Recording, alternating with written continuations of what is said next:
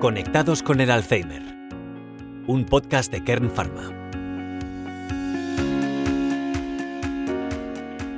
Bienvenidos a una nueva entrega de Conectados con el Alzheimer. En el episodio de hoy conoceremos en profundidad la figura del cuidador. En el caso de las personas con Alzheimer se estima que alrededor del 80% viven con sus familias, aunque en la mayoría de los casos la atención y cuidados no es compartida, y el cuidador principal asume la responsabilidad de atender, acompañar y cuidar a diario al paciente. Los cuidadores son personas dedicadas a la atención integral de los pacientes con demencia. En la mayoría de los casos, dichos cuidadores no disponen de herramientas, recursos y apoyos formativos de fácil acceso para entender los múltiples aspectos que conforman esta complejísima enfermedad. Si les dotamos de las ayudas necesarias, el camino a recorrer será otro muy distinto. Existen varios perfiles que pueden acompañar en el día a día a una persona con Alzheimer, incluyendo a la familia, profesionales y voluntarios. Los cuidadores familiares suelen ser cónyuges, hijos, hermanos u otros familiares cercanos que brindan atención y apoyo diario.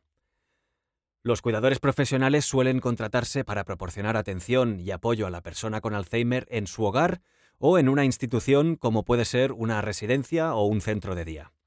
Finalmente, y no menos importante, están los cuidadores voluntarios. Se trata de personas que brindan su tiempo y apoyo sin recibir compensación económica. Este perfil es más común que aparezca en momentos puntuales de necesidad o en centros de día.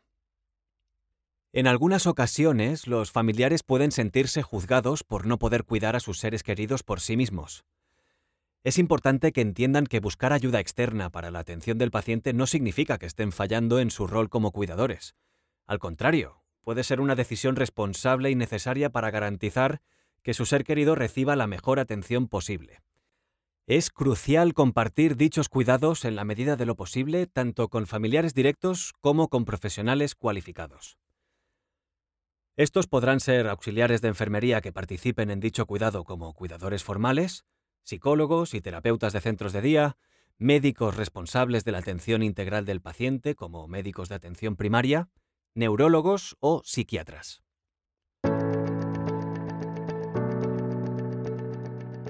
¿Sabías que uno de los mitos más extendidos sobre las personas con Alzheimer es que éstas no pueden vivir una vida plena y significativa? Si bien la enfermedad puede afectar la capacidad de una persona para realizar ciertas tareas, las personas con Alzheimer todavía pueden tener relaciones significativas y disfrutar de actividades que les gustan. Con el apoyo adecuado, muchas personas con Alzheimer pueden vivir una vida plena y significativa.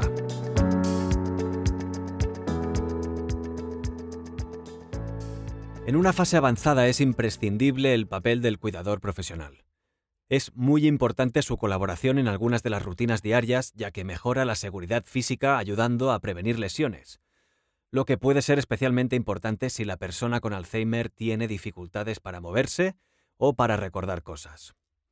Además, un cuidador profesional tiene experiencia y ha recibido capacitación en el cuidado de personas con demencia, de manera que éste puede llegar a proporcionar un gran alivio de la carga para la familia.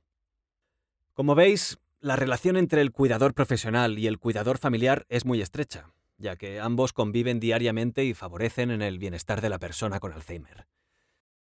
Por este motivo, una buena comunicación entre la familia y el cuidador puede mejorar la colaboración y garantizar que el paciente reciba el apoyo y cuidado que necesita. Mantener una comunicación abierta y honesta ayudará a reducir el estrés y la tensión entre la familia y el cuidador y en general mejorará el bienestar emocional de todos los involucrados. En muchas ocasiones se habla de la presión y las consecuencias que puede sufrir un cuidador provocando el conocido síndrome del cuidador. Se trata de un conjunto de síntomas psicológicos y físicos que puede surgir en una persona que está cuidando a alguien con una enfermedad crónica o un declive como el Alzheimer.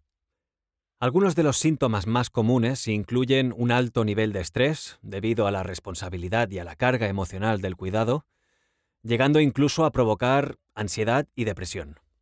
Además, el trabajo físico y emocional de cuidar a alguien puede ser agotador y llevar a una fatiga crónica llegando a aumentar el riesgo de problemas de salud como enfermedades cardíacas, hipertensión y trastornos del sueño.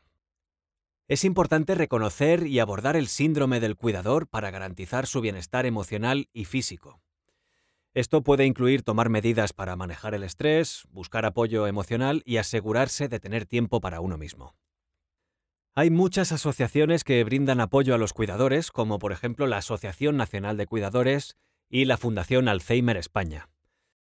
Además, existen muchas comunidades con grupos de apoyo, programas gubernamentales que brindan soporte a los cuidadores y servicios de ayuda a domicilio, incluyendo atención de enfermería y ayuda con las actividades diarias. El equipo Kern Pharma, juntamente con la Fundación ACE Alzheimer Center Barcelona, han creado el cómic Tú, Yo y el Alzheimer, un proyecto dirigido a niños y niñas entre 6 y 12 años de edad para ayudarles a afrontar con mayor conocimiento el diagnóstico de la enfermedad en personas cercanas a ellos como sus abuelos. En conclusión, la figura del cuidador es esencial en la atención de personas con enfermedades como el Alzheimer. Un buen cuidador puede mejorar la calidad de vida de la persona que cuida y aumentar su seguridad y bienestar. También es importante mantener una buena comunicación entre la familia y el cuidador para garantizar que la atención sea efectiva y eficiente. Una vez más, os damos las gracias por escucharnos y esperamos que el podcast de hoy os ayude a conocer un poquito más la enfermedad de Alzheimer. Hasta el próximo episodio.